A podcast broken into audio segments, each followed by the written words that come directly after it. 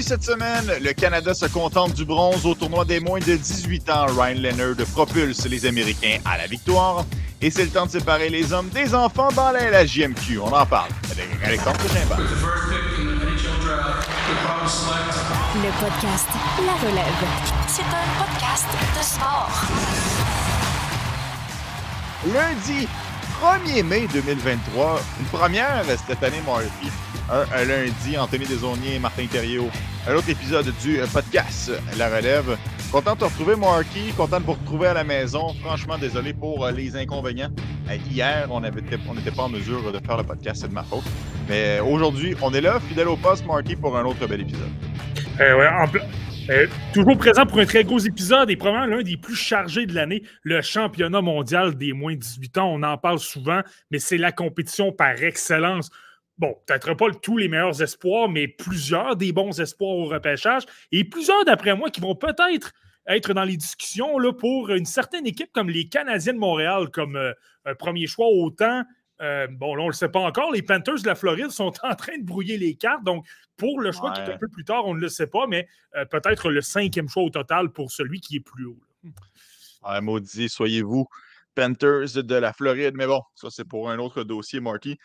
Euh, je, je veux qu'on quand même qu'on commence avec euh, le Canada, évidemment. C'est- notre pays, donc euh, on est un peu plus près d'eux, malgré qu'ils se sont fait éliminer euh, euh, la Suède pour l'obtention de la médaille d'or. Et finalement, dans la, médaille de bronze, ils ont été en mesure de l'arracher en prolongation. Marty, il y a plusieurs joueurs qui se sont illustrés, euh, mais je veux quand même t'entendre sur Matthew Wood en premier. Il, il a, tout au long du tournoi, su profiter de ses chances. Il a reculté sa part de points. C'est pas tous les observateurs qui s'entendent à savoir où va-t-il sortir. Son coup de patin est-il assez bon pour jouer dans la Ligue nationale de hockey? Je suis, curieux de t'entendre, Marty, à la lumière de ce que tu as vu, parce que je sais qu'on s'en a parlé un petit peu la semaine dernière, mais il y a eu beaucoup de hockey depuis ce moment-là. As-tu été satisfait des prestations de Matthew Wood? Euh, ben, satisfait, je on on est obligé de dire que oui. là. On, parle quand même d'un des meilleurs pointeurs euh, de ce tournoi-là pour le Canada. Donc, tu sais, c'est- assez impressionnant. 13 points cette rencontre. Euh, on ne se le cachera pas. Contre la Tchéquie, c'est lui qui a donné le ton, qui est allé obtenir un très gros taux du chapeau. Puis début quand même à des, assez bons moments. Et même contre la Slovaquie, lors du match de la médaille de bronze, c'est lui qui fait, lui qui ré- réussit à marquer avec une rondelle libre, beaucoup de pression devant le filet. Lui, euh, s'était gardé un petit peu en retrait et c'était bien correct. Écoute, il y avait deux ou trois euh, joueurs qui mettaient déjà de la pression. Ça servait à rien de ramener un quatrième joueur et de, rajouter un surnombre. C'était préférable d'être patient, d'analyser euh, la situation et tout ça. Matthew Wood en a super bien profité. Je te rappelle un peu ce qu'on disait la semaine dernière des autres dans le cas de Matthew Wood. Le niveau talent, je pense qu'on le à quel point il y a du talent. Là. Son lancer est dévastateur. Il est capable de marquer à ce niveau-là. Euh, c'est quelque chose qu'on retient depuis des mois par rapport à Matthew Wood. Les habiletés, on le sait qu'il a des mains extrêmement vives. Il est capable de faire un peu toutes sortes de choses, des passes soulevées. Euh, Lorsqu'il y a deux joueurs autour de lui qui n'a pas besoin de beaucoup d'espace, c'est un gros bonhomme de 6 pieds 3 pouces et 180 quelques livres qui est capable de manœuvrer de cette façon-là des eaux. Ça arrive pas très souvent et surtout, tu sais, de façon rapprochée. Là. Tu sais, on s'entend, tu un plus gros bonhomme, habituellement, ta portée est un peu plus longue. Donc, euh, la rondelle va se retrouver un peu plus loin de ton corps. C'est plus difficile de manœuvrer autour de toi. Euh, lui, il n'a pas de problème. Il est excellent pour faire ça et je pense qu'on l'a vu. Tu l'as bien mentionné, les deux aspects que moi je surveillais dans ce tournoi-là. Premièrement, est-ce qu'il est en mesure de dominer dans un niveau de compétition euh, moindre? Je pense qu'il je pense que c'est mission accomplie. Il a été en mesure de marquer, a été en mesure d'être la bougie d'allumage du Canada. C'est pas un problème. Du côté coup de patin, je l'ai souvent dit des autres. On entendait à gauche et à droite les critiques. Je te le disais souvent, je ne sais pas pourquoi, mais j'ai l'impression qu'il n'est pas aussi lent que les gens le disent. Et je te dirais que ce tournoi-là m'a donné raison. Je le regardais en ligne droite par rapport à un autre adversaire. C'est certain que parmi les plus rapides, là, tu voyais qu'il y avait euh, une petite fraction de seconde de moins. Mais en général, je l'ai trouvé pas mauvais. Écoute, ce ne sera jamais une fusée sur patin. C'est clair. Il va devoir continuer à travailler tout ça jusqu'à ce qu'il atteigne la LNH, c'est clair. Mais honnêtement, je te dirais qu'il est simplement correct. Je ne te, je te dirais pas que c'est une lacune majeure, comme on peut voir chez d'autres joueurs. Je trouve que c'est correct sans plus et ça m'a rassuré. Honnêtement, sur cet aspect-là, simplement sur cet aspect-là, je pense qu'il va peut-être grimper un peu dans ma liste parce que là, il a montré qu'il était capable de produire, qu'il n'était pas intimidé à jouer contre des joueurs moins talentueux, moins expérimentés, moins bons que dans la NCA. Ça s'est bien passé. Les habiletés sont là, le gabarit est là. Là, c'est peut-être sur le côté euh, éthique de travail. C'est peut-être qu'il va faire en sorte que je ne l'aurai pas aussi haut que certains. Là, je regardais Scott Wheeler qui a mis à jour sa liste du repêchage 2023 euh, aujourd'hui. Il place mhm. Matthew Wood dixième. Est-ce que j'ai Wood dixième? Je ne suis pas certain. Il y a quand même beaucoup de joueurs de centre qui sont extrêmement responsables défensivement et qui sont de la dynamite en attaque. Je vais peut-être prioriser ces gars-là au détriment d'un, euh, au profit d'un Wood. Mais clairement, il a montré de super belles choses. C'est super intéressant.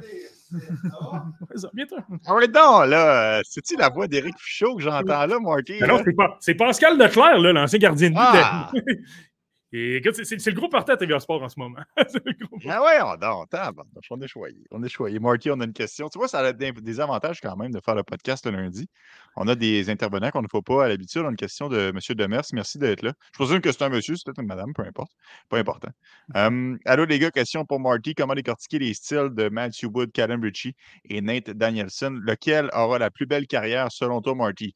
Marty, j'aimerais ça que tu fasses ça quand même assez direct pour euh, la première partie de la question. Après ça, selon toi, lequel des trois va avoir la plus belle carrière? Écoute, euh, ben, Matthew Wood, je viens, de le dire, donc je vais le résumer quand même assez clairement. On parle d'un gros bonhomme qui a d'excellentes mains, 6 pieds 3 pouces, 190 euh, livres.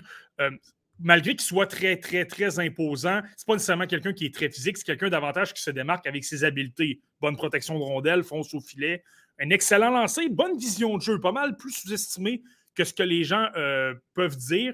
Euh, par contre, ce qu'il doit travailler, je viens de le mentionner, je pense que son coup de patin n'est pas aussi euh, mauvais que, que, ce qu'on pourrait penser, mais c'est quelque chose qui doit clairement travailler. Et son effort, son éthique de travail. J'ai vu quand même deux matchs de suite dans ce mondial-là où l'effort est au rendez-vous et ce n'était pas tout à fait toujours constant. Je trouvais que dans des batailles un contre un, pouvait perdre, pouvait se faire dominer un petit peu. Donc c'est comme ça qu'on pourrait résumer Matthew Wood. Callum Ritchie et Nate Danielson, ça se ressemble beaucoup. On parle de joueurs qui sont excellents dans leur zone, qui travaillent très bien avec les défenseurs, euh, toujours en train de, travailler fort en défense et sont, sont très bons en relance. Étant donné qu'on travaille très, près, rapproché en unité de 5, ben, ça aide pour les jeux de transition et tout ça. Euh, la différence, c'est que Danielson a un excellent coup de patin, donc lui est capable, avec sa vitesse, euh, d'accélérer rapidement, de surprendre les défenses adverses. Et il aime également beaucoup se faire oublier dans la zone adverse. Je pense en avantage numérique. Là, sa place est à droite. Il va parfois euh, se retrouver dans le dos des défenseurs, obtenir des rondelles et, créer de l'attaque de cette façon-là. Richie, c'est davantage quelqu'un qui va ralentir le jeu lorsqu'on retrouve en, zone adverse. Euh, va tourner beaucoup sur lui-même. Il est excellent pour pivoter sur lui-même, effectuer des passes du revers devient imprévisible justement parce qu'il est en mesure de faire des 360 degrés. C'est comme ça qu'il crée de l'attaque et c'est surtout un, fabricant de jeu. C'est quelqu'un qui aime alimenter ses coéquipiers.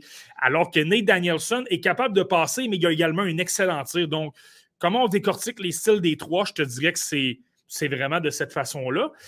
Et celui qui aura la plus belle carrière, c'est certain que ça dépend qu'est-ce qu'on. Ça dépend des critères qu'on veut utiliser. Est-ce qu'on veut y aller en termes de points? Est-ce qu'on veut y aller en termes d'impact pour une équipe? Est-ce qu'on veut y aller simplement euh, en matière de, de malice personnelle, si on veut?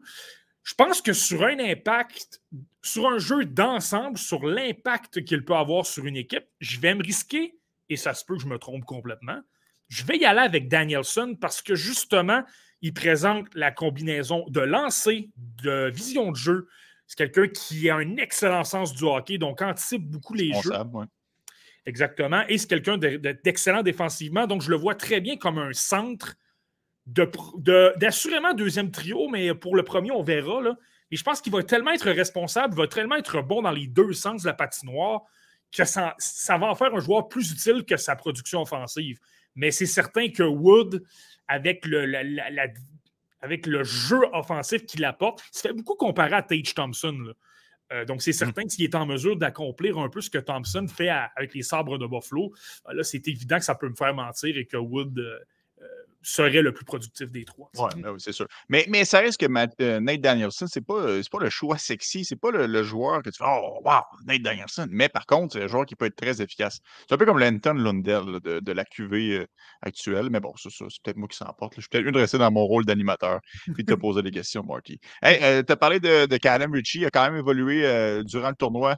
Malgré une blessure, on se souvient hein, quand même un contact sévère avec la bande. Bon, finalement, un combat avec Quentin Mostier. avait manqué quelques rencontres. Malgré tout ça, a su tirer son épingle du jeu pour le Canada alors qu'il n'était pas à 100% Qu'est-ce que ça dit, ça, Marty, sur le caractère du joueur, d'être capable de s'illustrer, d'être capable de jouer malgré la douleur? Parce que le tournoi est un peu comme des matchs de séries éliminatoires. C'est ce qu'on peut se projeter dans quelques années lorsqu'il pourra jouer dans la Ligue nationale de hockey. Ça en dit quand même long sur le joueur. On va simplement saluer le fait qu'il ait simplement joué avec le Canada. Tu sais, il aurait eu toutes les raisons de dire Moi, je veux me reposer, je veux être en forme pour une grosse saison l'an prochain. Je veux donner à l'équipe qui va me repincher, peu importe ce sera laquelle, euh, le meilleur de moi-même, arriver au camp avec le couteau entre les dents, montrer le, le plus de choses possible.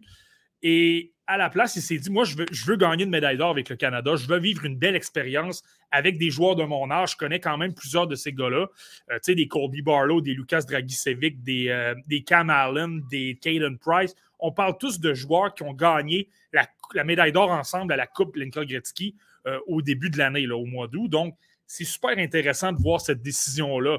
Et honnêtement, s'il n'y avait pas dit ça après le match d'hier contre la Slovaquie, J'aurais pas pu te le dire qu'il ressentait les impacts de sa blessure, tellement je le trouvais.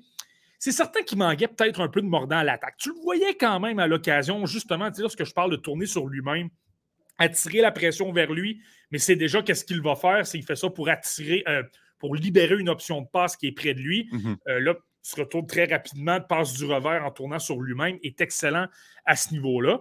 Et pour quelqu'un qui jouait blessé, ce que j'ai trouvé intéressant, il y a des matchs que je l'ai trouvé extraordinaire. Là. Je crois que c'est le match contre, euh, contre la Suisse ou contre la Tchéquie. Là. Il a été excessivement bon défensivement. L'échec avant était agressif. Euh, il avait un excellent bâton, soulevait beaucoup, beaucoup de. récupérait beaucoup de rondelles. Ça permettait à l'équipe canadienne de garder la possession en, zone adverse. Là. Il jouait beaucoup avec vitesse dans les trois zones. On le voyait toujours très près de l'action. J'ai vraiment, vraiment adoré ça. Par contre, maintenant, avec le recul, je serais menteur de dire que j'avais vu ça euh, lors des matchs. Là. Mais je trouvais qu'il était vraiment, vraiment très, très bon.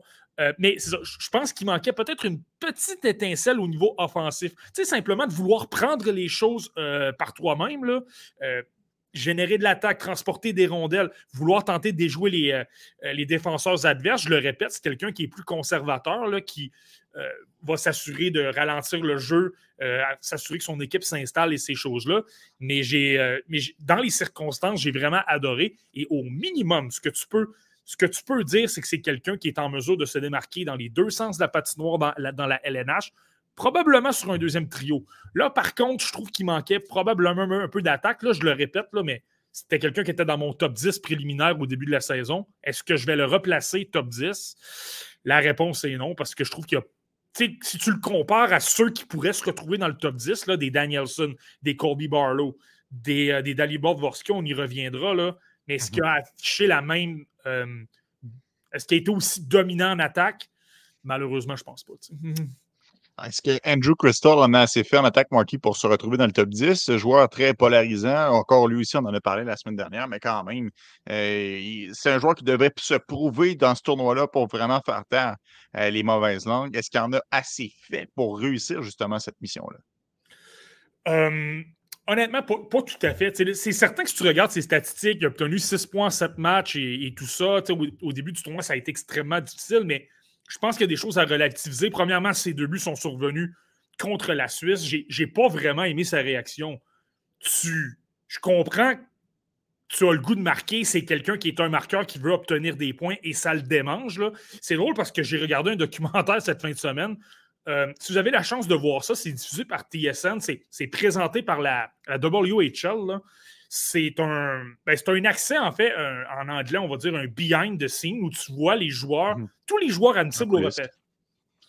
Tous les joueurs admissibles au repêchage 2023 euh, qui se retrouvent dans le vestiaire, qui sont dans les interactions avec les coéquipiers et tout ça, tu vois Crystal dans ce documentaire-là et tu le sens que c'est quelqu'un d'exubérant qui aime faire des blagues, qui aime détendre l'atmosphère. Je dirais même qu'à la limite, ça traduit un peu un manque de maturité. Là. Puis c'est normal, il y a 17 ans.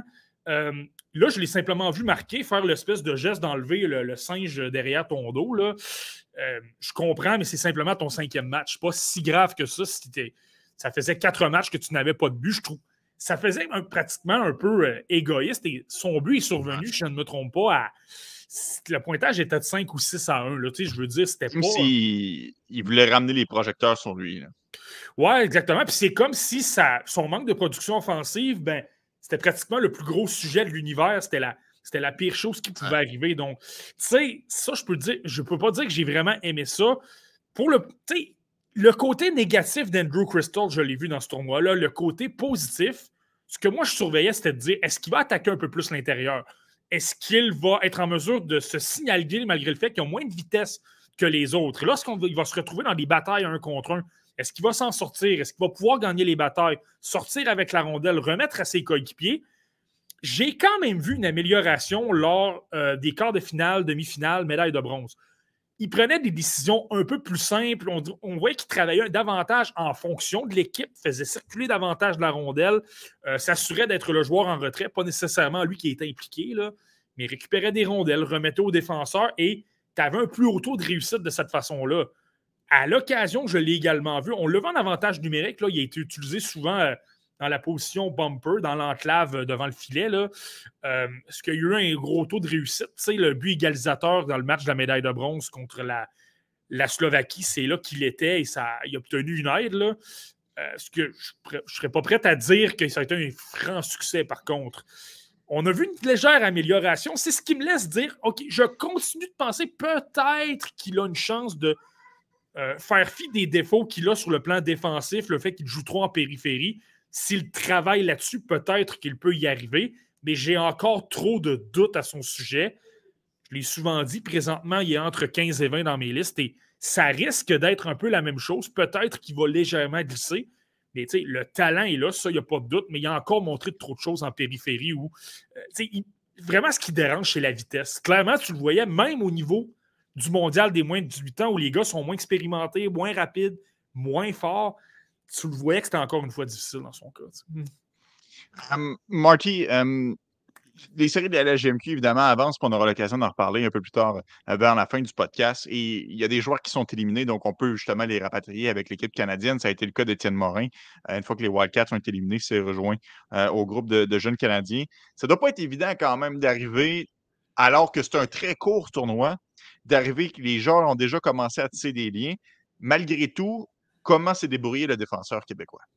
Je ne l'ai pas détesté. Je l'ai pas détesté, mais c'est certain qu'il faut euh, en prendre et en laisser avec ce qu'Étienne Morin a offert dans ce tournoi-là. Euh, visiblement, Jeff Truett, l'entraîneur-chef, lui, ce qu'il a fait, c'est euh, il avait son groupe de sept défenseurs.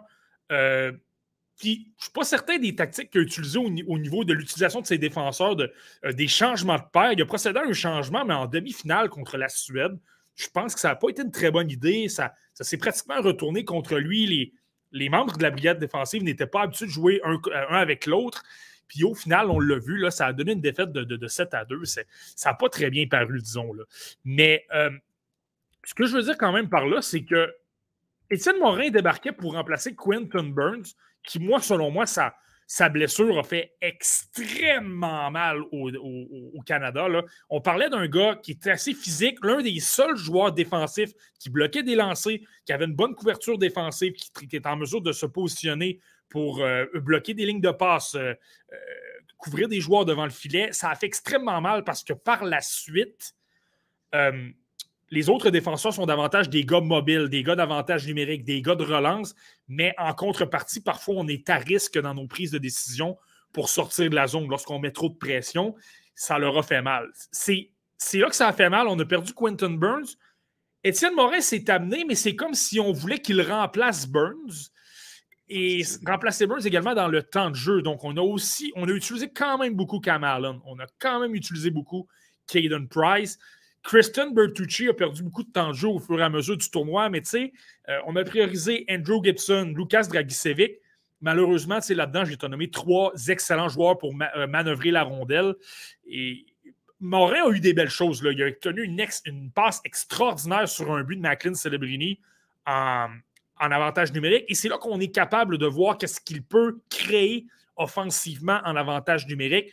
Lorsqu'il le fait d'être imprévisible, d'être euh, pas très rapide, mais de semer le doute un peu dans la, dans la tête de l'adversaire, tu penses qu'il va passer finalement. Il fait simplement ça pour s'ouvrir une ligne de tir, excellent tir, en mesure de, se démarquer. J'ai vu le Étienne Morin de la LHGMQ, mais il faut être honnête, il avait pas nécessairement les responsabilités qu'il a à Moncton où il joue euh, 30-35 minutes et, plus. C'est un rôle un peu plus limité. Il a peut-être été justement victime d'arriver un peu plus tard dans le tournoi. Peut-être que s'il est arrivé avec tout le monde au début, euh, peut-être que là, il aurait été en mesure de plus plaire aux entraîneurs et de se faire une, taille, sa place un peu plus, euh, avoir plus de responsabilités au final. Peut-être que ça, ça c'est venu jouer un rôle.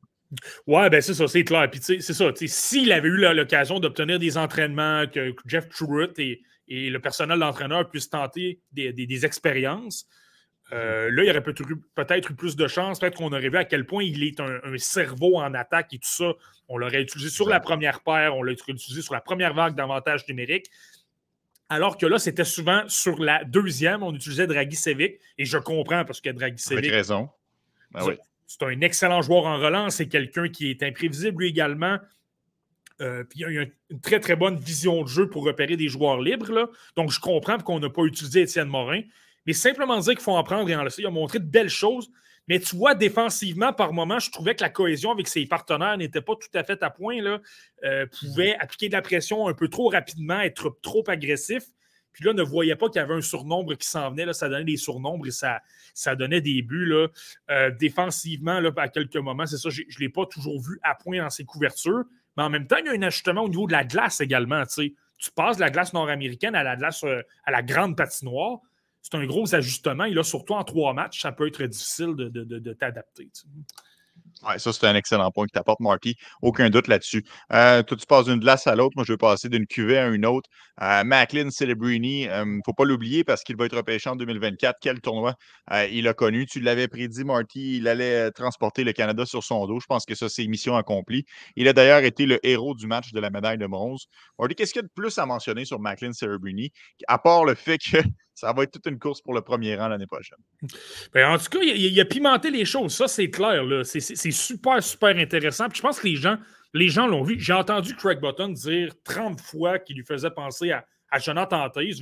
je vais me calmer parce que je pense que Celebrini, évidemment, il faut relativiser. On parle de quelqu'un qui est dans un calibre du mondial des moins de 18 ans et on sait la carrière que Jonathan Taze a connue dans la LNH. Donc, il faut faire attention, mais je vois quand même un peu plus d'attaque dans ce que Celebrini présente. Euh, son coup de patin est extrêmement dynamique. Déjà l'un des meilleurs patineurs chez les Espoirs. Ça lui permet d'être efficace dans les trois zones. Autant pour travailler fort avec ses, euh, défenseurs, euh, récupère la rondelle et comme il y a, un haut niveau d'habileté, capable de se ramener la rondelle par en avant quand même rapidement, qui par la suite peut décoller, décoller à haute vitesse. Et ce qui est hallucinant dans le cas de Celebrini, je le compare pas du tout à Connor McDavid, pas du tout.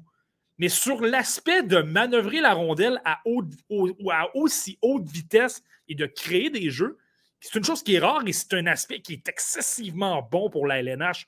Parce que si tu es en mesure de créer des jeux avec vitesse sans trop penser, c'est pas mal ça la LNH. C'est un jeu d'exécution, c'est un jeu où il n'y a pas beaucoup d'espace. Donc, si tu es capable de faire ça à haute vitesse et que les joueurs adverses sont surpris, c'est excessivement bon. Et c'est ce qu'a montré Macklin Celebrini. La semaine dernière, je l'avais dit et je continue de penser qu'il doit travailler là-dessus, là, euh, être un peu plus hargneux, être un peu plus tenace dans les coins, euh, vouloir montrer un, peu de chien, de vouloir récupérer la rondelle, de, sentir une âne. Je veux en voir quand même peut-être un petit peu plus et c'est un mini des détails. Il a 16 ans, il a le temps, il a suffisamment le temps d'améliorer ça. Mais tu vois, euh, j'ai trouvé quand même que ça.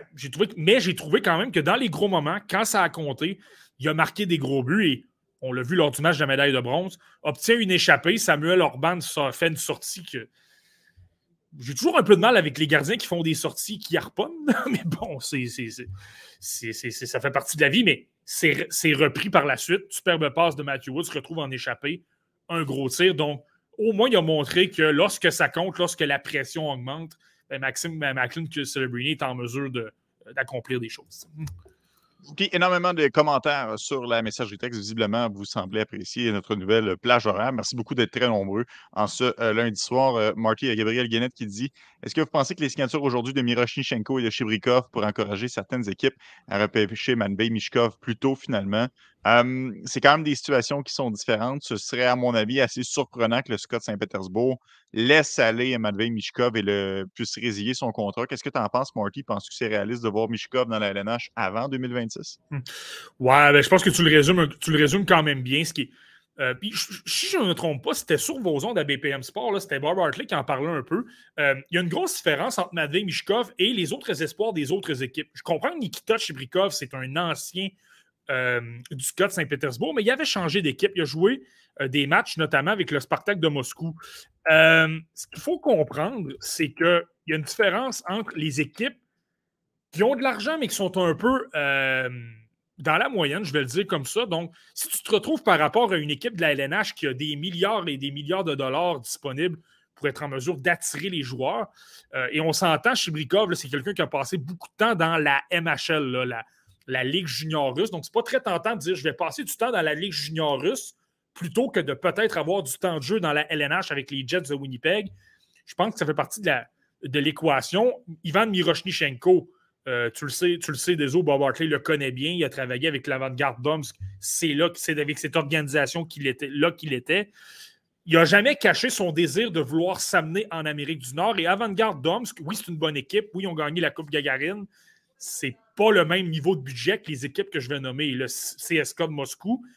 Et le Scott Saint-Pétersbourg, c'est là la nuance. On parle d'une équipe dont les propriétaires sont très près du régime russe, sont très près de Vladimir Poutine, sont très près, euh, donc ont énormément d'argent. Et le contrat de Mishkov, euh, qui se termine en 2026, donc on a trois ans pour le, le mettre sous contrat, je pense que ça influence beaucoup de choses. J'ai le goût de penser, par contre, des autres. Je pense que Mishkov, ça peut peut-être l'affecter. Mais tu sais, les Daniel Boot, les, euh, les Mikhail Gouliaev, les, euh, les, euh, les, Dimitri Stimachev, est-ce que eux, ça peut rassurer certaines équipes? Là, peut-être que je pourrais répondre oui. On verra bien qu'est-ce qui va circuler à gauche et à droite. Il y a énormément de Russes là, que je vois qui refusent de signer des contrats dans la KHL et décident et laissent miroiter qu'ils veulent s'amener en Amérique du Nord. Est-ce que c'est ça que ça va amener la nouvelle politique euh, au niveau de la Russie et le nouveau climat politique surtout? Là? C'est, quand même quelque chose d'intéressant. Je ne suis pas en train de dire que j'ai complètement raison, mais euh, c'est intéressant à suivre, clairement.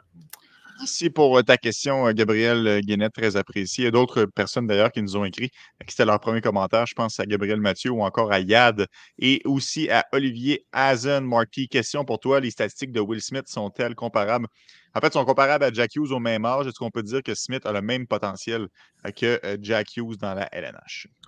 Euh, je, pense qu'il faut quand même faire attention un petit peu. Là. Jack, Jack Hughes, c'est pas pour rien que ça a été un premier choix au total et que Will Smith ne sera pas un premier choix au. Je peux le dire à 100 là, je, ne le vois pas devancer Connor Bedard et En même temps, ça n'a pas rapport, ça dépend de la QV.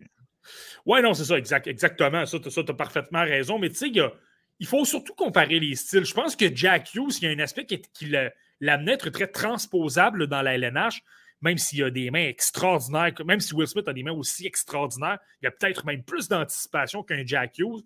Mais où il y a une, il y a une très grosse différence, je pense, c'est au niveau du coup de patin? Jack Hughes, c'était une fusée, il, avait, il allait très rapidement, être capable de déborder des, des joueurs parce qu'il les surprenait de vitesse. C'était l'une de ses très grosses forces. Et c'est pas pour rien que Jack Hughes, à la fin de son année de repêchage, avait évolué, rappelle-toi, avec euh, les États-Unis au championnat mondial senior. Mhm. Et ça n'avait pas été super fructueux, c'est un peu normal. Là. Parlait de quelqu'un de 5 pieds 10 pouces à l'époque qui évoluait contre des vétérans de la LNH qui n'étaient pas tout à fait prêts. Donc, on, va être honnête, c'est pour ça que ça n'avait pas été aussi évident. Mais euh, dans le cas de Will Smith, son coup de patin n'est pas mauvais. Il y a quand même une bonne explosion par moment. Il est capable de déborder des attaquants, mais est-ce qu'il est au niveau de Jack Hughes? Je suis vraiment pas, vraiment pas certain. Et Jack Hughes n'est pas le plus grand joueur défensif.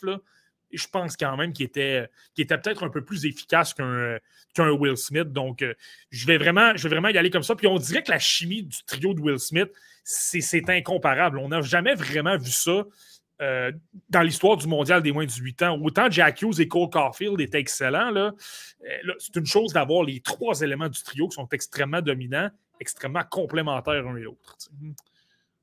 Bon, Marty, Will Smith tournoi exceptionnel. Je pense que dans pas mal toutes les listes, il a cimenté sa place euh, au sommet. Un autre joueur de, l'équipe euh, du programme de développement américain qui a fait très, bien et qui, à mon sens, a gagné beaucoup de points. Euh, Ryan Leonard, c'est sûr que de marquer le but gagnant, ça marque les esprits, c'est partout, ça circule dans les bulletins de nouvelles. J'ai même vu quelqu'un le comparer un peu plus tôt sur Twitter que c'est l'attaquant de puissance recherché 2.0 dans la LNH aujourd'hui. Euh, est-ce qu'on est trop fort? Est-ce qu'on y va trop fort avec Ryan Leonard, Marty? Est-ce que c'est parce que c'est la saveur du mois ou il mérite vraiment cette étiquette-là d'attaquant de puissance potentiel dans la Ligue nationale? Ben, attaquant de puissance, c'est clair. Est-ce que c'est l'attaquant de puissance tant recherché qui va devenir quelqu'un sur qui tous les joueurs, toutes les équipes vont saliver? Euh, c'est autre chose. Je ne sais pas, je ne serais pas prêt à aller jusque-là.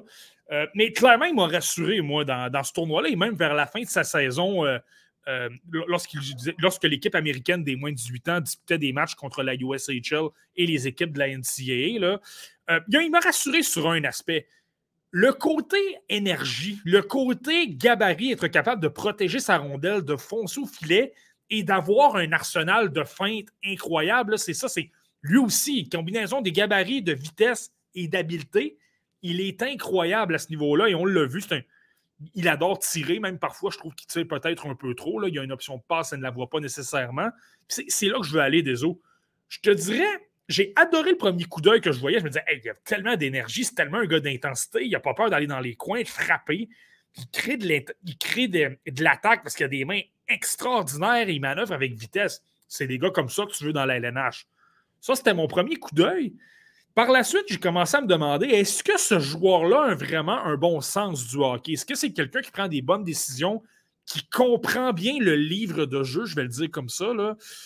Euh, je n'étais pas sûr à un certain moment. Je trouvais que ses prises de décision n'étaient pas si bonnes que ça. Il, bénéficiait beaucoup des, des, Gabriel Perrault et Smith qui, eux, ont des, cerveaux extraordinaires, là, voient, tout ce qui se passe sur la patinoire. Laisse pas un joueur tout seul lorsque Will Smith a la rondelle parce que je peux jurer qu'il va lui remettre, même si ça semble impossible, que ce soit avec un lob, euh, une passe soulevée, une passe à ras la glace. C'est extraordinaire. Euh, par contre, j'ai trouvé que Ryan Leonard, dans les derniers mois, a pris des meilleures décisions, euh, des décisions un peu plus réfléchies. Défensivement, c'est quelqu'un qui est utilisé de temps à autre en, désavantage numérique, se positionne quand même bien. Il a un bon bâton. c'est pas toujours parfait, c'est pas toujours le gars qui alimente ses coéquipiers, qui, je m'en cache pas, je suis toujours quelqu'un qui préfère davantage les passeurs que les, tireurs. C'est une petite tendance personnelle, même si je suis pas fou. Si j'étais directeur général d'une équipe, j'aurais quand même des marqueurs et j'essaierais d'en repêcher, d'en acquérir. C'est pas ça le point. Mais, euh, mais tout ça pour dire que j'ai vu peut-être une amélioration à ce niveau-là. Euh, le fait justement d'attendre un petit peu, attendre une seconde, ça te libère une ligne de passe. Tu es en mesure de, repérer un coéquipier qui est un peu plus seul j'ai vraiment adoré ce que j'ai vu de, Ryan Leonard. Donc, je te dirais que c'est tenu pas mal tout, au long de la saison. Dans mon top 15, pas mal plus près de 15 que 10. Mais lui, tu vois, là, justement, le fait qu'il me rassuré peut-être au niveau du sens du hockey, je pense qu'il va peut-être monter un petit peu. Est-ce que c'est réaliste, Marky, de penser euh, que Ryan Leonard pourrait être le deuxième Américain à entendre son nom au repêchage devant Oliver Moore? Euh, ouais, c'est assurément réaliste, honnêtement. Euh, je pense que ça va jouer entre lui et Moore, justement. C'est certain que Moore, le fait qu'il est pas aussi gros qu'un Ryliner, mais qu'il a quand même un bon gabarit et surtout son coup de patin, c'est. Extraordinaire. Ceux qui l'ont observé au championnat mondial des moins de 18 ans, Oliver Moore, c'est renversant de voir à quel point il prend de la vitesse en une seconde. Il, il décolle et là, il est capable de contourner n'importe quel joueur. Même des joueurs rapides peuvent se faire surprendre par un Oliver Moore qui débarque à pleine vitesse. C'est renversant. Euh, par contre, il y a peut-être des équipes qui vont préférer un style justement physique à la Ryan Leonard, qui est rapide aussi, et qui est peut-être plus robuste qu'un Moore, qui n'est pas un centre par contre. Moi, c'est pour ça que je donnerais peut-être un avantage à Moore. Ça demeure un centre mhm. qui peut jouer davantage dans les trois zones, mieux jouer défensivement. On recherche toujours plus un centre pour euh, euh, partir une équipe, pour avoir des, bases, les bases de ton équipe. Alors que Leonard, c'est un ailier, c'est davantage un gars, un, gros bonhomme, un attaquant de puissance qui a un bon coup de patin. Mais ça va être serré. Là. Je ne serais pas surpris qu'il y ait deux ou trois rangs de différence euh, entre les deux. Puis là, il y a probablement des gens à la maison qui disent Ouais, mais là, qu'est-ce qu'il y en a de Gabriel Perrault? on le voit constamment à battre des records. quand même, il récolte sa part de points. Est-ce qu'il fait partie du mix? Est-ce que lui aussi pourrait se faufiler et arriver quand même assez haut au sommet de la pyramide? Euh, Marty, je, voyais passer la statistique, même tu l'as mentionné là, un peu plus tôt euh, hors des zones. Cinquième plus haut total dans l'histoire du mondial avec 13 aides. Euh, tu sais, ça, c'est quand même un fait d'arme sans dire qu'il est spectaculaire, mais qui est remarquable au point de vue des, recruteurs. Est-ce que Gabriel Perrault pourrait lui aussi venir brûler les cartes? Celui-là, c'est un peu moins évident, je te dirais, des autres. Et c'est drôle, hein, parce que, tu sais, on, on le sous-estime. On voit toujours que c'est le troisième dans les listes. Mais c'est qui, qui, a, maintenant le record de l'équipe américaine euh, des moins euh, pas des moins de 18 ans, mais du programme au complet pour les points? C'est Gabriel Perrault. C'est pas Will Smith. C'est Gabriel Perrault. Joué trois matchs de plus, mais est à 132 points. Euh, Will Smith est deuxième à 126. C'est lui qui a le record. On ne peut pas lui enlever. Il montre d'excellentes choses au niveau offensif. La question par rapport à lui, c'est pas son talent. Et tu sais, lorsque je te parle de sens du hockey, l'anticipation, euh, y aller de gestes constamment intelligents pour attirer de la pression ou garder tout le monde sur le qui-vive pour pouvoir réaliser davantage de jeux, réparer un joueur tout seul, euh, tout seul, te positionner devant le filet lorsque c'est nécessaire pour dévier des rondelles, pour déranger les gardiens de but. J'ai bien aimé Gabriel Perrault à l'occasion. J'ai vu à trois ou quatre, fois sur des attaques adverses, se retrouvait devant le filet, se retrouvait impliqué dans des mêlées avec les défenseurs adverses. Donc, tu es capable de voir que ça ne lui dérange pas de se rendre au filet, malgré sa taille, malgré le fait qu'il est un peu plus petit. C'est intéressant. sa production offensive, le fait qu'il a impressionné par ses habiletés, sa vision de jeu, son tir, il a quand même un bon tir, même si ce n'est pas, pas un Ryan Leonard nécessairement, mais il a un bon tir je pense qu'il a monté dans beaucoup de listes et on l'a vu Scott Wheeler dans sa fameuse liste euh, mise à jour après le mondial des moins de 18 ans. Gabriel Perrault est maintenant huitième. Donc, ça, ça en dit long. Par contre, tu le sais très bien, des les joueurs qui glissent dans un repêchage qui font peut-être un petit peu plus peur aux équipes, ce sont des joueurs qui ne sont pas très gros. Et s'il y a un aspect qui peut peut-être euh, faire douter davantage dans le cas de Gabriel Perrault, on le sait qu'il a du talent mais à 5 pieds 11 pouces et 165 livres par moment, lorsqu'il y a de la pression autour de lui le long des rampes, c'est un peu plus difficile. Il y a un petit peu plus de perte de rondelles. Ça a quand même bien été au mondial des moins de 18 ans, mais on parle de joueurs, je le répète, moins talentueux, moins gros, moins rapides, moins forts. Donc, c'est peut-être un peu normal que ça s'est mieux passé. Est-ce que ça se transpose dans la LNH? Moi, je pense qu'il est assez intelligent pour dire que oui mais je peux comprendre qu'il y a des équipes qui vont vouloir prendre des chances sur des, des Leonard, des Matthew Wood, des, euh, Quentin Musty devant un Perrault parce que la taille demeure, demeure une crainte. Assurément, assurément. La, Ligue nationale a beau évoluer. Euh, il y aura toujours ce sentiment-là qui va rester euh, dans la tête des recruteurs et des directeurs euh, généraux. Marty, on passe du fils de l'un au frère de l'autre. Je t'amène sur Cole Hudson. lui aussi a battu un record, hein, pas seulement Perrault. battu le record de Cam York pour le programme américain. 66 points par un défenseur. Et Cole Hudson le fait alors que lui, c'est un 2006, ne sera pas du prochain repêchage je, je sais qu'on ne veut pas nécessairement qu'on se perde dans les, joueurs qui vont être repêchés l'année prochaine, mais c'est un fait d'arme qui est vraiment impressionnant de la part de Cole Hudson qui, qui s'enligne pour connaître une aussi belle carrière, du moins à ce stade-ci, que son frère Lane. Ouais, mais puis honnêtement, même, je te dirais, ce qui puis il ne faut pas se mentir, là, tu le regardes jouer puis tu, tu penses que c'est Lane qui est sur la patinoire. C'est complètement hallucinant comment il joue de la même façon. L'imprévisibilité, bouger rapidement sur eux-mêmes, euh, vouloir décoller, tu vends l'adversaire que tu vas lui foncer sur lui, ralentit, ça ouvre une ligne de passe, repère un joueur euh, complètement libre. J'ai un but en tête, c'était le but de Cole, Cole à droite. Euh, il fonce, il n'y a absolument aucune option. Il ralentit un peu, ça ouvre une passe diagonale et là, tire sur réception.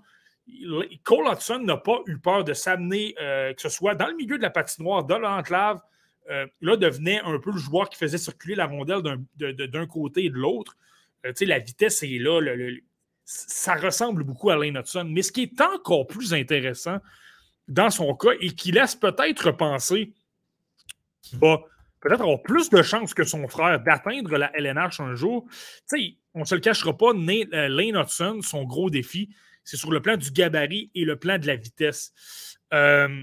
Cole Hudson, là, c'est certain que tu regardes euh, Elite Prospect, c'est 5 pieds 8 pouces, mais il me semble avoir vu 5 pieds 10 pouces à quelque part. Tu le vois sur une patinoire, il est plus gros que Lane Hudson et il patine. Il y a moins de problèmes, je pense, au niveau de l'accélération. Donc, c'est pas parfait. Il doit travailler ça clairement. Il doit vraiment. Si ça demeure comme ça, ça va être difficile.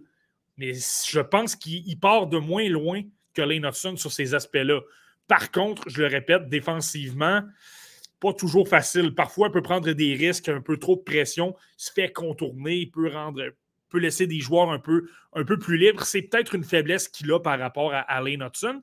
Mais ce que j'ai aimé, et ce qu'on a vu de Lane vers la fin de la saison, mais qu'on voit déjà de, de Cole Hudson, ça ne lui dérange pas du tout de se mêler dans des batailles un contre un, de frapper des adversaires, les projeter par terre.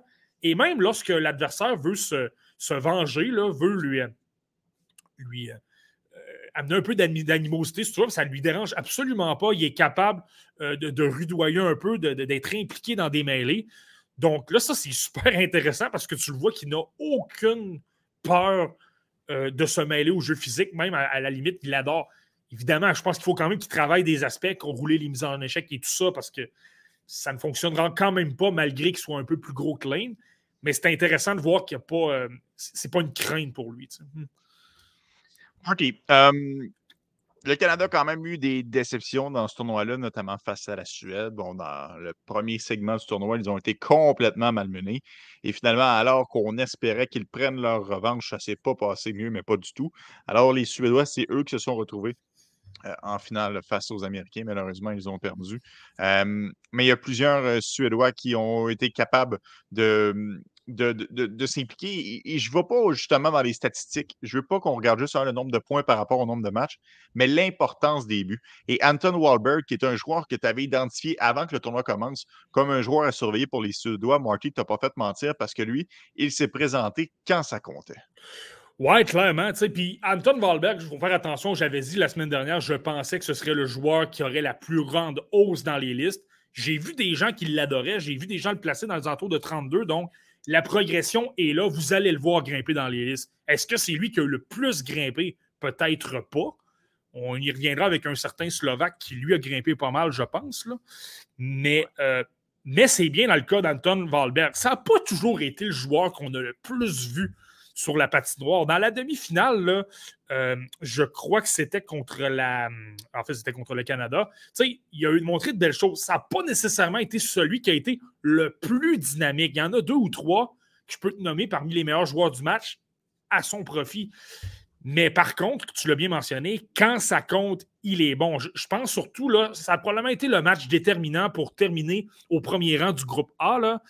C'était 3 à 3. Les, les Suédois menaient 3-0, on s'est fait remonter à 3-3 et peut-être deux ou trois minutes euh, après, qu'est-ce qui est arrivé? Anton Wahlberg anticipe un jeu coupe. Et ça, tu sais à quel point j'aime l'anticipation, là, en mesure de deviner ce qu'un adversaire euh, va accomplir sur une patinoire. Coupe la rondelle, maniement de rondelle, tire foudroyant dans la partie supérieure.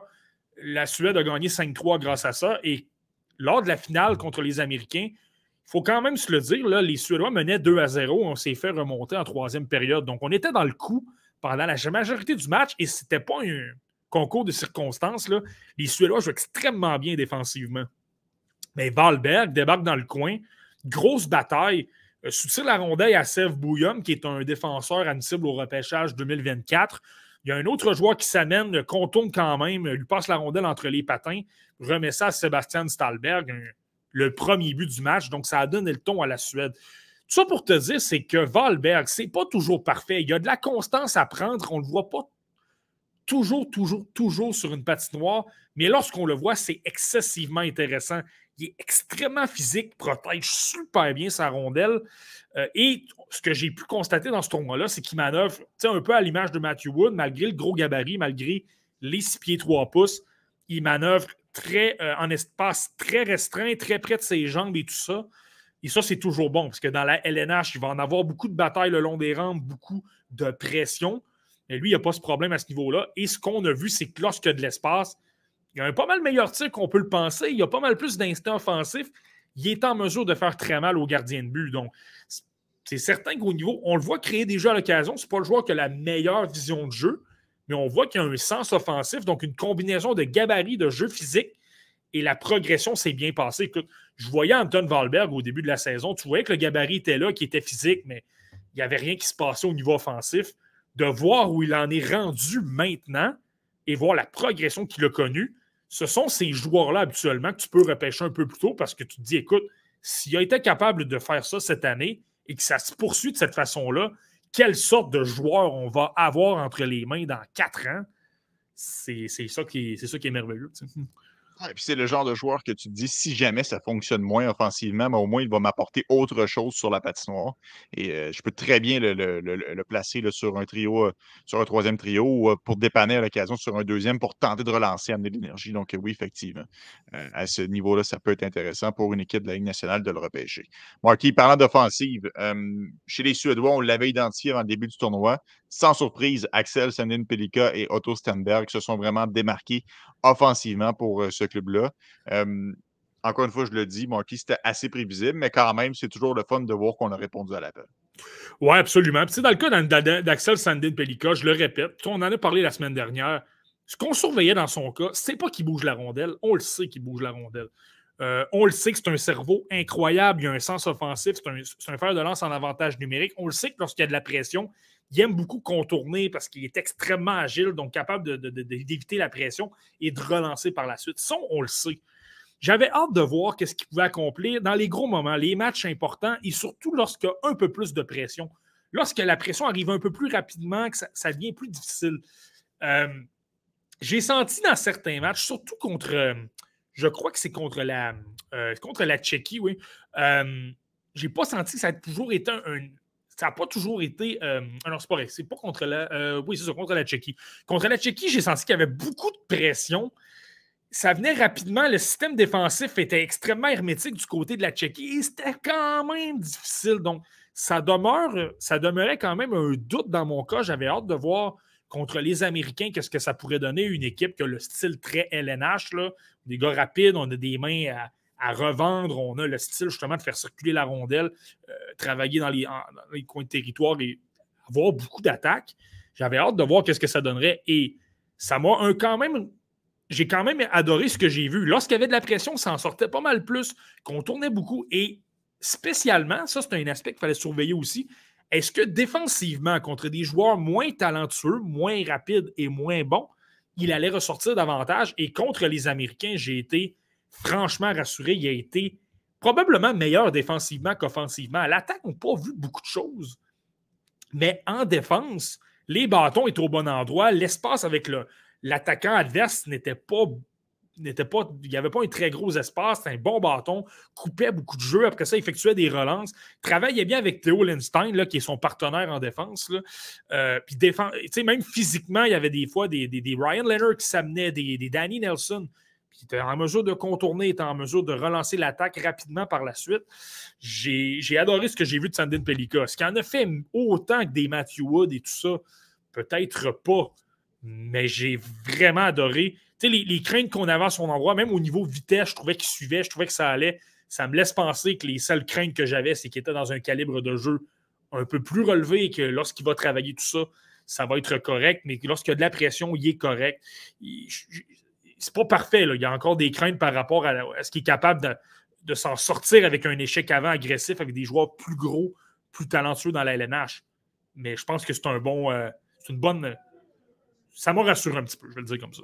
Et dans le cas de, de Stenberg, Marty, est-ce que c'est euh, sensiblement le, même constat que tu en tires? Il a été aussi bon offensivement que défensivement. Est-ce qu'il a lui aussi été capable de, de cocher les cases que tu voulais qu'il coche? Euh, lui, dans son cas, je te dirais, lui, la question, c'était davantage de se dire, parce que tout le monde le sait, lorsqu'il on l'a vu dans la Coupe Linka Gretzky au début de la saison, on l'a vu dans les matchs euh, internationaux, que ce soit le tournoi des quatre, des cinq nations, on l'a vu au défi mondial des euh, Juniora qui se, déroulait à Cornwall avant la période des fêtes il était dynamique. Il, offrait beaucoup d'attaques. Son tir était foudroyant. Il était toujours bien placé, trouvant une façon de se démarquer dans l'enclave avec très peu d'espace, de, de, récupérer la rondelle. Et comme il décoche rapidement, il déjouait beaucoup, euh, souvent les gardiens de but. Ça, c'était pas un problème. Mais autant il est dominant avec l'équipe suédoise, autant lorsqu'il débarquait avec Frolunda, honnêtement, il était invisible. C'était pas qu'il était mauvais défensivement. Il se repliait bien. Il couvrait quand même bien ses hommes en tant que qu'ailier. Il était capable de travailler quand même assez bas. Mais lorsqu'il créait de l'attaque, il était invisible. on ne voyait pas créer de jeu, on ne voyait pas décocher de lancer. Il n'était pas en mesure de, se démarquer. Donc, c'était de voir lequel des Otto Stenberg on va avoir droit. Il a été extraordinaire. On ne peut pas lui enlever. Ça a été un bon joueur justement pour couper des jeux, couper des lignes de passe. Euh, bon bâton, bon endroit, couper des, couper des jeux, puis était capable de. C'est pas nécessairement le joueur qui va créer beaucoup de jeux, qui va aider en relance et tout ça, qui va transporter la rondelle d'un bout à l'autre et ensuite euh, faire circuler le jeu, mais il est très bon pour les terminer. Il va, il il apporter beaucoup de support à ses, euh, ses coéquipiers, va récupérer des rondelles et comme il a un bon sens offensif, revient assez rapidement, se trouve d'ouverture et là, bang, décoche, un, un excellent lancer je je pense que ça faisait partie davantage d'une réflexion dans son cas. Là, j'ai tendance à me dire, j'ai tendance à me souvenir, Lucas Raymond, lorsqu'il avait 17 ans, était excellent avec l'équipe suédoise, n'était pas excellent avec l'équipe euh, avec, Frolunda, avec Frolunda. Beaucoup de craintes et je me suis dit, dans beaucoup de listes, il était quand même plus bas. Euh, Simon Edvinson, même si c'est un. On parle de choix top 10 quand même, là, mais Simon Edvinson, moi, m'avait déçu un petit peu à son année de repêchage c'est un autre membre de Frolunda. Donc là, je me suis commencé à me dire, est-ce que c'est peut-être Frolunda qui axe beaucoup euh, son développement sur le style défensif? Et Dieu sait que Frolunda est un excellent programme. Il y a énormément de joueurs qui ont atteint la LNH, qui ont eu de belles carrières euh, en provenant de Frolunda. Donc moi, je me demande, est-ce que... Parce qu'à Stenberg, dans les matchs que j'ai observés dans la SHL, je voyais plus d'attaques, je voyais qu'il y avait plus d'ouverture, il trouvait une façon de se libérer, d'obtenir des chances.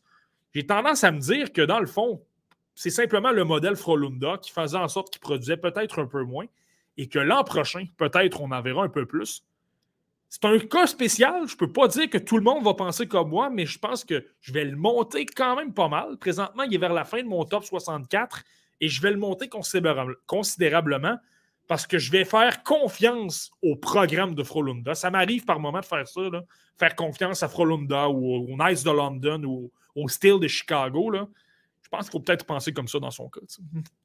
Intéressant, bien les gens auraient pu faire le contraire euh, parce qu'ils évoluent dans des bonnes équipes avec des bons joueurs. On pourrait peut-être le diminuer parce qu'il pourrait produire en fonction euh, de ses coéquipiers. Mais non, c'est intéressant parce qu'il y a une culture et euh, ça peut aider le joueur dans son progrès futur.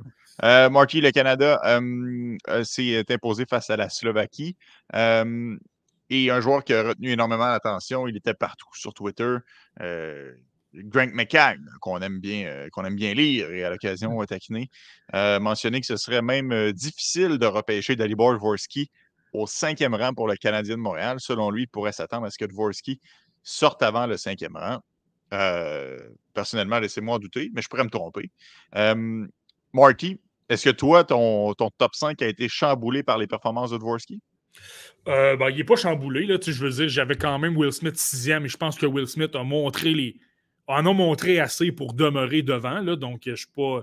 Euh, et j'adore Zach Benson. Là, euh, oui, il n'a pas disputé. Il est revenu pour le deuxième tour des séries de la WHL pour avoir vu des matchs.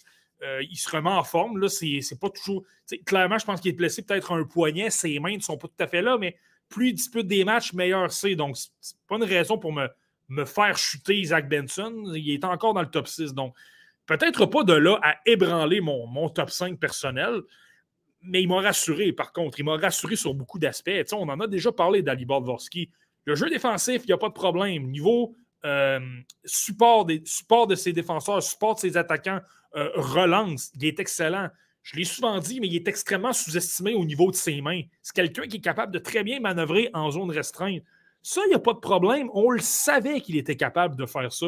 Moi, ce qui m'a rassuré d'Alibor Dvorsky, c'est que, tu sais, lorsque je t'avais dit la semaine dernière, euh, pas la semaine dernière, il y a deux semaines, il doit prendre les choses en main, il doit montrer que même s'il n'y a pas beaucoup de talent, qu'il est en mesure d'accomplir le boulot, qu'il est en mesure d'en faire plus pour aider son équipe.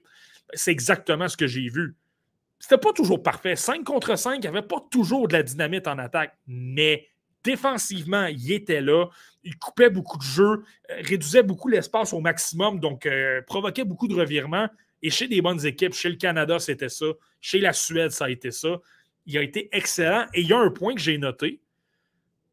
Il y a peut-être moins d'attaques au début du tournoi, Mais à un certain moment, contre l'Allemagne, a commencé sur un trio avec Adam Sedjo et l'autre nom m'échappe, mais il créait des choses. Il jouait quand même bien défensivement. Son attaque venait beaucoup de l'avantage numérique. À 5 contre 5, il se passait moins de choses. Mais dans ce match-là, l'Allemagne a mené 4 à 2 et à 4 à 3, à un certain moment en troisième période, il a décidé d'amener Dvorsky avec, selon moi, le, deuxième meilleur attaquant, de loin le deuxième meilleur attaquant de, la Slovaquie, Juraj Pekarsik. Je l'ai vanté la, la, semaine dernière. Et lui, on parle d'un dégât d'énergie. On parle d'un gars qui a des mains, qui travaille constamment. Il défie les défenseurs, n'a pas peur de leur foncer dessus. Comme il a des mains très vives, il va contourner avec tout ça capable de se démarquer dans les zones restreintes. Et quand tu as un Dvorsky qui est capable de repérer un gars comme ça, aussitôt, je te dis, par la suite, contre l'Allemagne, deux buts et une aide pour Dvorsky tout de suite.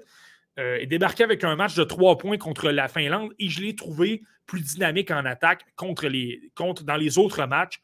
On parle quand même, il y a quand même du PD des rencontres contre les États-Unis et le Canada. Donc, ça me laisse penser qu'un Dalibor Dvorsky a besoin d'un excellent joueur pour produire. Ça va être le cas dans la LNH. Peu importe l'équipe, il va avoir un gars de talent qui va pouvoir se débrouiller avec un Dalibor Dvorsky. Et je pense tout simplement que ça va devenir le gars qui est bon défensivement, qui est très responsable, qui aide les relances parce qu'il est très intelligent, peut contribuer au niveau de l'attaque parce qu'un bon lancer et une bonne vision de jeu, d'excellentes mains.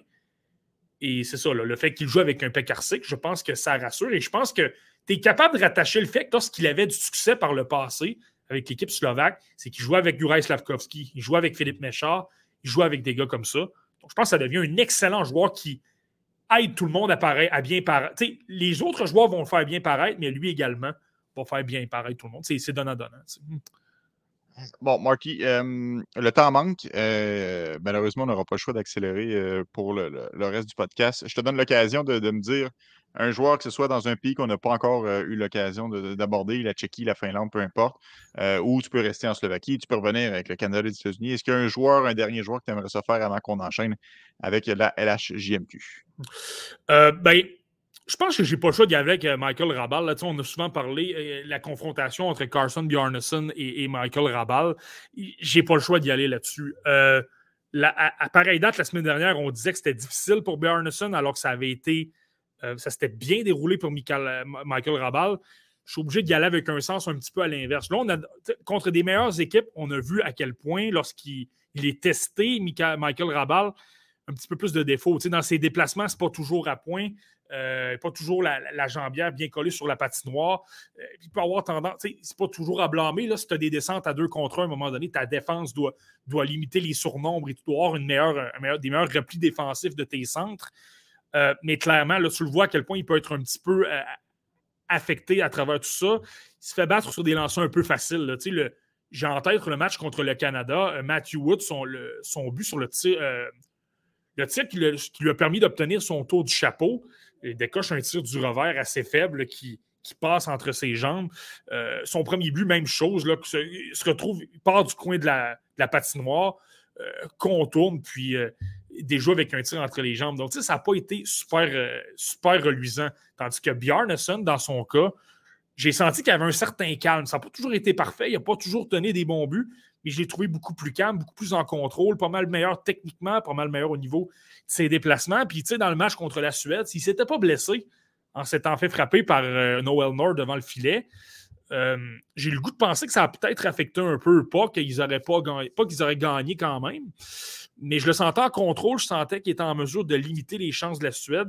Gabriel Degg, sans dire qu'il a été mauvais, peut-être pas fait les gros arrêts comme, euh, comme le faisait. Donc, euh, j'irai avec ça, désolé. Intéressant, Marky. Merci beaucoup. Je suis content qu'on parle de gardien de but parce que c'est rare qu'on parle euh, de gardien. Ce n'est pas notre tasse de thé, mais pourtant, c'est reste important euh, de les euh, souligner. Marky, Gabriel Degg, quelle transition évidente vers Alexandre Gimbal et la LHJMQ. Comment ça va, Alex? Salut les gars, ça va bien? je reviens de Québec, passer un beau week-end au centre du. D'ailleurs, Martin ah. est venu faire un tour avec moi vendredi soir. Vous avez contribué au nouveau record d'assistance des remparts de Québec. Ben, en fait, c'était vendredi, donc non, là, mais. Exact. Ben, moi, j'y ai contribué euh, euh, dimanche, euh, mais, mais il y avait beaucoup de monde vendredi quand même. C'était vraiment cool. Il y avait vraiment un, belle ambiance. la galerie de presse, elle est quand même assez haute au centre Vidéotron. C'est un aréna de la Ligue nationale. On n'a pas toujours exactement le feeling de ce qui se passe dans les gradins, mais là, de la galerie de presse, on sentait vraiment que c'était vibrant dans l'aréna. C'était vraiment le fun. Ben, on pouvait le voir aussi des autres. je suis je suis allé, j'ai fait des interventions avec euh, ton collègue Jordan Boivin de, euh, de, BPM Sport, puis là, tu te retrouvais davantage au niveau, euh, au niveau de la patinoire, puis tu pouvais sentir l'ambiance. Tu pouvais sentir lorsqu'on arrivait dans les entraques, il y avait énormément de gens, il y avait énormément d'ambiance. C'était tous des partisans de, des, des mordus d'hockey junior qui étaient là pour les bonnes raisons, qui étaient là pour espérer voir une victoire des remparts. Honnêtement, je salue les gens de Québec parce que c'est impressionnant. J'avais l'impression d'être à un match des Canadiens au Centre Bell et j'étais pour un match de la LHJMQ. C'est franchement impressionnant de voir l'atmosphère euh, qui régnait dans le centre Vidéotron. Et puis euh, les remparts ont bien rendu aux partisans euh, de s'être déplacés pour voir le match. deux victoires pour Québec. On dit toujours que c'est important de gagner à la maison en séries éliminatoires parce que techniquement, Gatineau est toujours dans le coup. On n'a pas encore perdu à leur domicile au centre Slush Poppy. Mais est-ce que ça va être difficile de se relever de ça et de rebondir à Gatineau Hockey?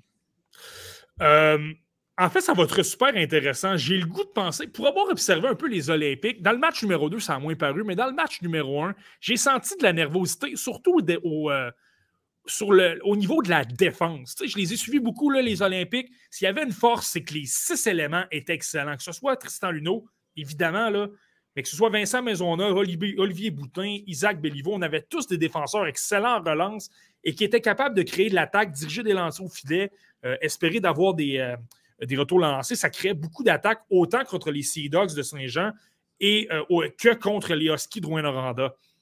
Et là, dans les deux matchs que j'ai observés, ça a été le contraire. On a eu beaucoup de difficultés en relance. Je ne sais pas si la, la foule du centre Vidéotron les a intimidés, mais c'était plus difficile. Il y avait moins d'exécution.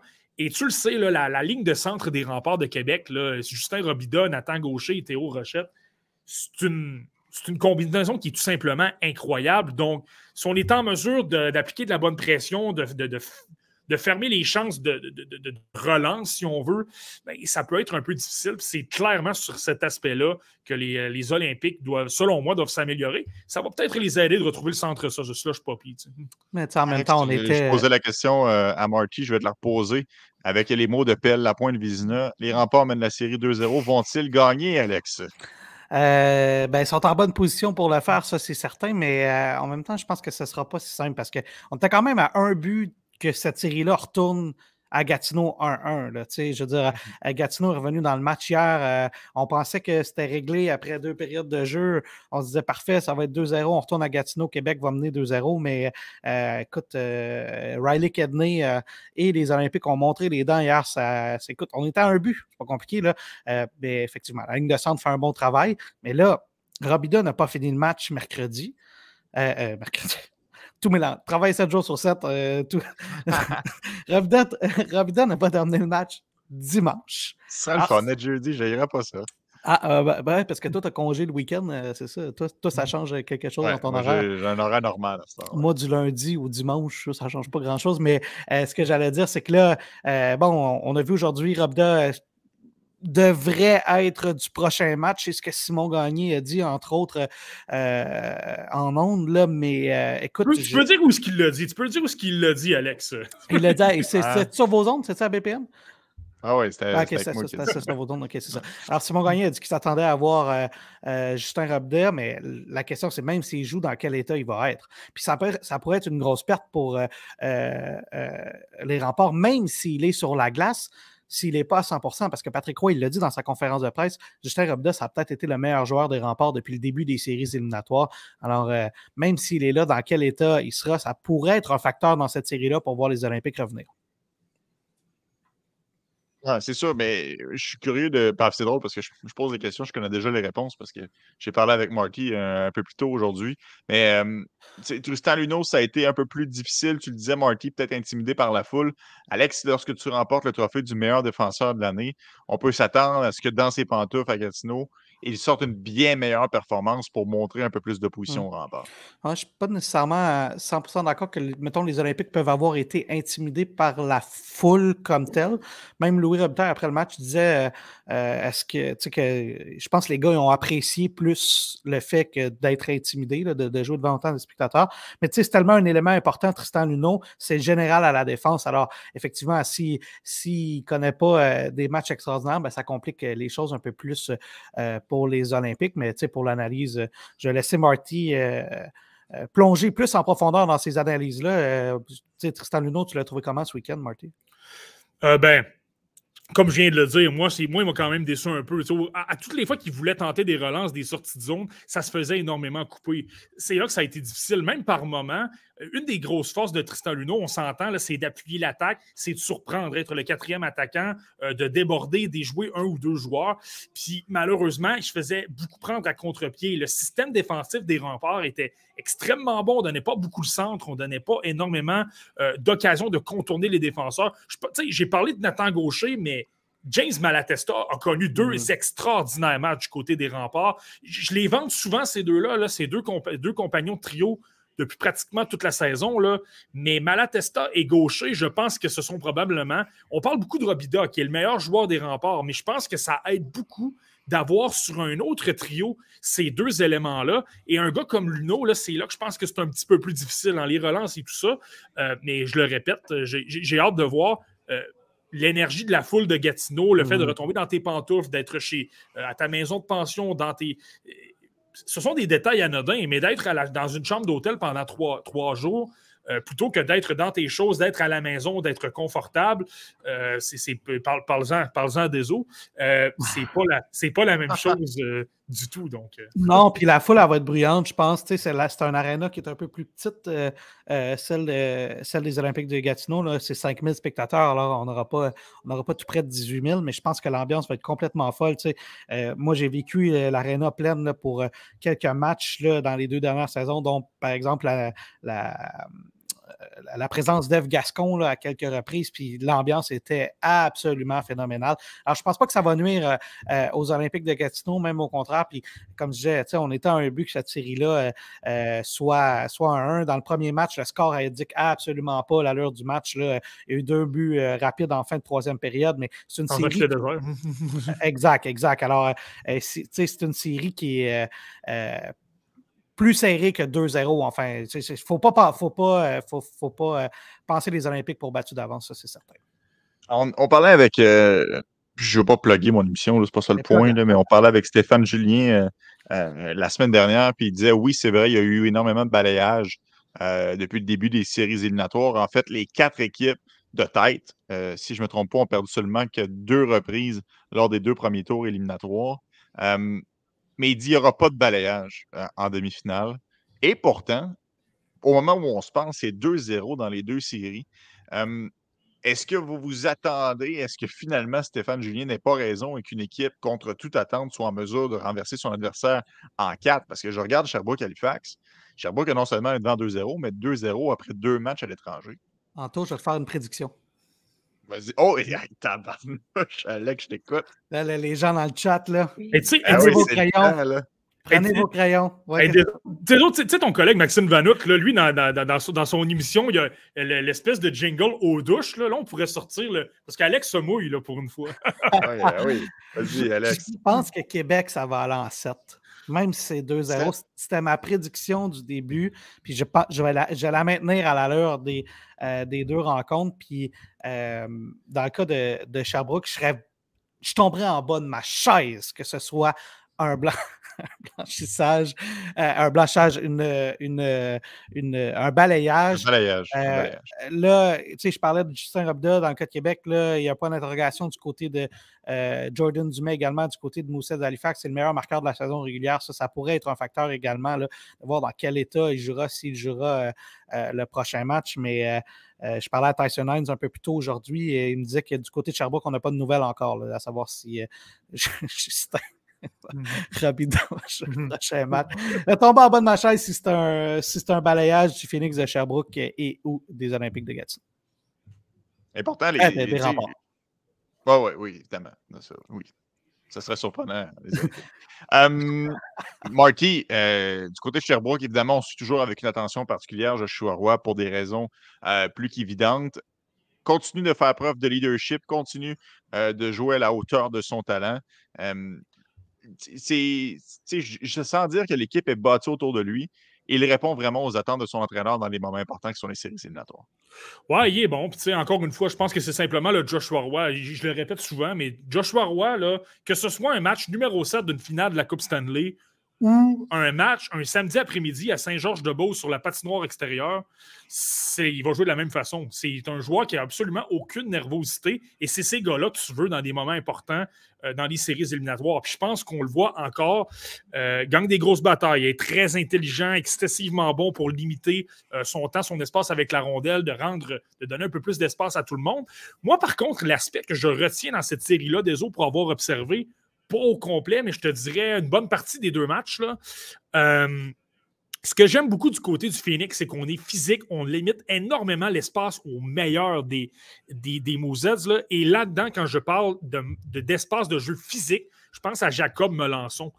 Euh, premièrement, Jacob Melançon, ce qui est intéressant, les joueurs, des, les joueurs qui évoluent dans les maritimes avant de se retrouver avec le Phoenix, je trouve qu'ils sont tous très bons. Est-ce qu'on comprend mieux comment neutraliser des, euh, des Jordan Dumais, des. Euh, euh, bon, Josh Lawrence et Alexandre Doucet n'ont pas disputé toute la saison là, mais est-ce qu'on comprend mieux le style de, Sylvain Favreau et comment se démarquer, notamment avec un style de jeu physique, appliquer beaucoup de mise en échec, récupérer, beaucoup de rondelles de cette façon-là?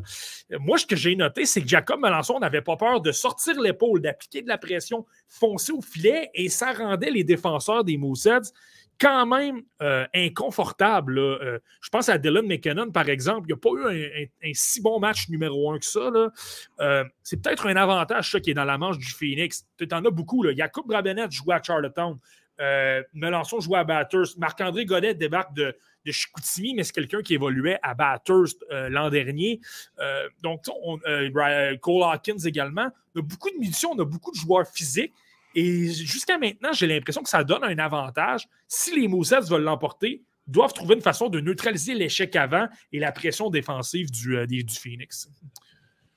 Si on appelle la pointe Vizina, Marty, euh, c'est moi ou Mélenchon vaut plus qu'un choix de cinquième homme? Hmm. Euh, pour l'instant, moi, je dirais que oui. puis je pense qu'il peut influencer beaucoup. Là. Lui, c'est quand même un choix du Kraken de Seattle. Il n'y a pas énormément d'espoir. Donc, lui, aura beaucoup plus de chances de se démarquer euh, dans le passé, quoi que ça va bien à Seattle. On est au deuxième tour des séries, mais euh, ça lui donne un, avantage. Puis, tu sais, lui, il y a deux, trois. Tu sais, quand on parle du coffre à outils, c'est intéressant. Il y a le côté vitesse, il y a le côté gabarit. C'est un joueur super agressif, même parfois peut-être un peu trop. Là. Il peut écoper de mauvaises punitions, puis ça donne des buts à l'adversaire. Euh, clairement, ça donne un, très gros avantage à ce niveau-là. Puis on dirait qu'il a peut-être été désavantagé par certaines situations. Peut-être dans une bonne équipe à Vatters, peut-être derrière des, euh, euh, des, Riley Kidney, des joueurs comme ça. Euh, ça, faisait peut-être en sorte qu'on le voyait un peu moins. Il avait été blessé là, à, la première moitié de saison lors de son année de repêchage. Ça a peut-être confondu les sceptiques un peu. ça a peut-être créé certains, certains doutes à son endroit.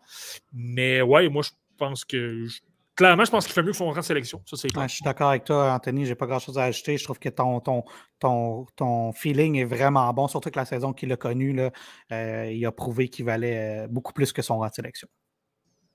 Moi, c'est, moi, c'est Anthony. J'ai, dit quoi? Tu étais d'accord avec moi? Oui, c'est ça. OK, parfait. je suis sûr. OK. Euh, ne pas trompé. C'est bon. OK, parfait. Excuse-moi perdu un peu de fil. Je pensais que tu étais d'accord avec Marky tu étais trompé de prénom.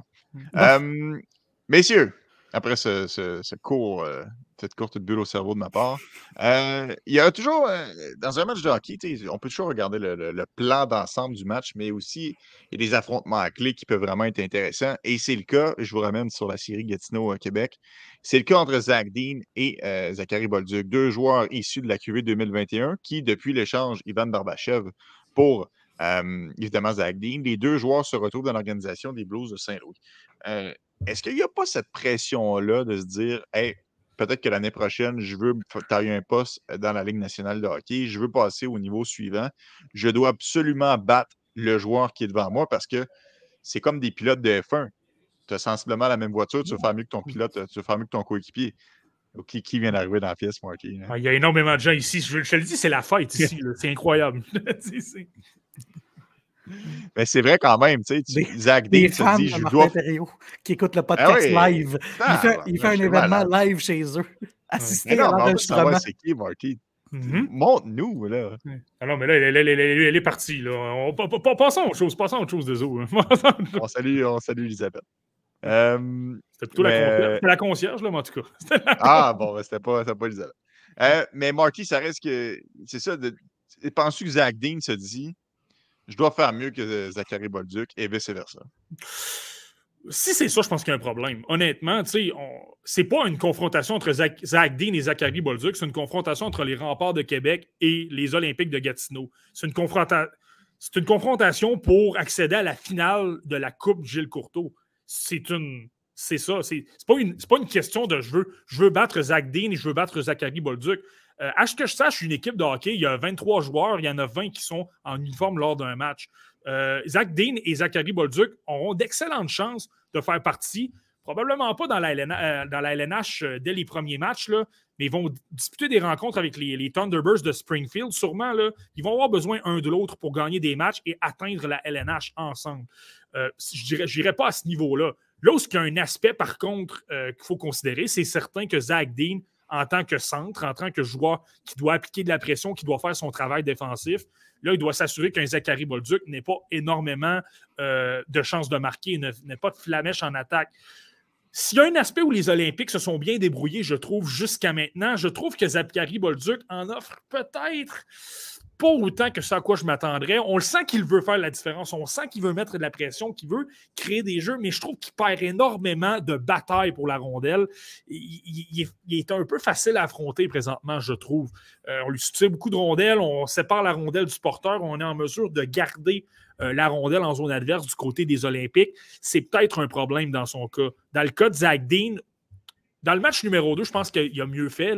Dans le match numéro 1, autant il a été extraordinaire en attaque, ça a été le meilleur des Olympiques. Euh, des mains étaient capables de euh, justement défier les défenseurs, de les contourner, des très bonnes feintes, d'excellentes mains. C'était bon. Autant en défense, moi je note euh, sur deux buts, c'était son joueur qui a marqué, là, autant Théo Rochette que l'autre but, je ne me, souviens plus c'est qui qui a marqué, là, mais c'était ses hommes, il devait les couvrir, il ne l'a pas fait, et ça, ça, a peut-être coûté la victoire euh, aux Olympiques. Euh, encore là, lui, dans son cas, on, se retrouve du côté de Gatineau. C'est quelqu'un qui a énormément d'énergie, Jacques Zach Dean. Je ne suis pas vraiment inquiet. Je pense qu'il va connaître un excellent match euh, dans le match numéro. D'un point de vue de la série, tu as raison. Sauf que si moi, je suis Zachary Bolduc et ou Zach Dean, par exemple, je suis Zachary Bolduc, j'ai j'ai pas fait équipe Canada Junior, j'ai pas été invité à équipe Canada Junior. Dans ma tête, à moi, il y a une confrontation quand même contre Zachary Dean parce que euh, je sais qu'éventuellement, ça se peut que je me batte contre lui contre un poste. Alors, évidemment, à chaque soir, je vais quand même me dire, j'aimerais, je veux que mon équipe gagne, c'est évident, mais je veux avoir un meilleur match que Zach Dean. Et si je suis Zach Dean, je me dis exactement la même chose. Puis je sais que Matt D'Agostini, qui travaille pour les Blues, est assez régulièrement à Québec, entre autres pour regarder euh, Zachary Bolduc. Alors, tu sais que les Blues ont les yeux rivés sur cette série-là, il y a des bonnes chances. Alors, euh, même si d'un point de vue de la série, tu as raison, je pense que comme joueur individuellement, c'est sûr que c'est dans ma tête. Personnellement. Tu avais l'assistant l'assistant entraîneur de l'équipe Canada qui dirige l'autre côté. Je comprends que ce n'était pas le cas cette année. Là. Lou n'était pas là, mais l'année dernière, c'était quand même lui. Fait que, Mhm. il, y a, il y a toujours ce petit, cette petite voix qui reste dans ta tête arrière. Mhm. Hey, euh, messieurs, euh, merci beaucoup de votre présence au podcast cette semaine. Euh, personnellement, moi, je suis pas habitué de faire ça le lundi. Je, je- je me, sens moins. je me sens moins alerte qu'à l'habitude, alors je m'excuse si ça a paru euh, pour vous à la maison, mais on va se reposer. On va être en, en pleine forme dimanche prochain pour un autre épisode du podcast Le Relève. Alors, merci Alex d'être passé. Ça fait plaisir. Oui. Je vais simplement dire ça déjà, au lieu d'avoir été absolument renversant et exceptionnel comme à ton habitude, tu as été ex- exceptionnel tout simplement. Ça, c'est- J'ai je vais le dire comme ça. Non, toi, tu as été solide, Marty, puis c'est juste ça qui compte. Hey, merci beaucoup euh, à vous à la maison de nous avoir euh, suivis en direct euh, pour un autre épisode du podcast et on se redonne rendez-vous la semaine prochaine pour une autre diffusion. Bonne soirée tout le monde. Bye bye. Bye bye.